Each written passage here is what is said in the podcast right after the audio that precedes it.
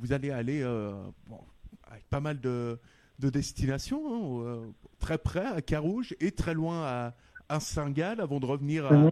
à Lausanne de faire un passage, euh, un très bon passage à Neuchâtel. On vous appellera Monsieur Promotion.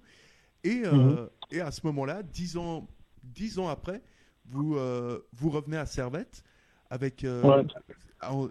C'est la passation de pouvoir entre Vignas et, et Maillet de mhm. Pichard. Et à ce moment-là, Francesco Vignas dit en conférence de presse J'ai payé le salaire de Castella, c'est mon cadeau d'adieu à Servette. Et je me suis toujours, je me suis toujours dit Ouais, Je ne sais pas pourquoi il a dit ça. Je sais pas pourquoi il a dit ça. Je sais pas quelle motivation il a dit ça, parce que je sais même pas si c'est vrai. Moi, j'avais un contrat avec Pichard, pas un contrat avec. Euh, mais je sais pas, je sais pas quelle mouche il lui a piqué de, de, dire ça, je sais pas. Ça c'est lui seul qui peut qui peut répondre. Euh, moi, je suis venu, je voulais pas venir au service. Mais c'était pas un cadeau justement pour vous. C'était vraiment pas un cadeau, quoi. De... C'est ce que non, je non, je, non, je suis revenu parce que euh, on m'a entre guillemets, on m'a presque supplié de venir. Parce que l'équipe, quand, j'ai repris l'équipe, elle avait 8 matchs, 1 point. 8 matchs, 1 point. Il y avait, il y avait un état d'esprit, une mentalité, rien à voir avec, ce que, avec la mienne, mais rien à voir.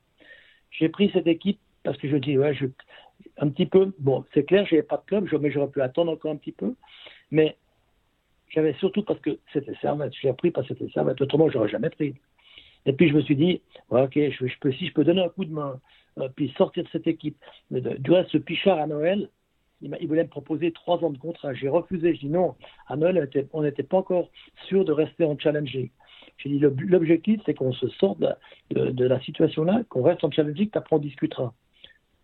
Et, et à Noël, on avait, on j'ai fait 14 points en 7 matchs. 7 matchs, 14 points.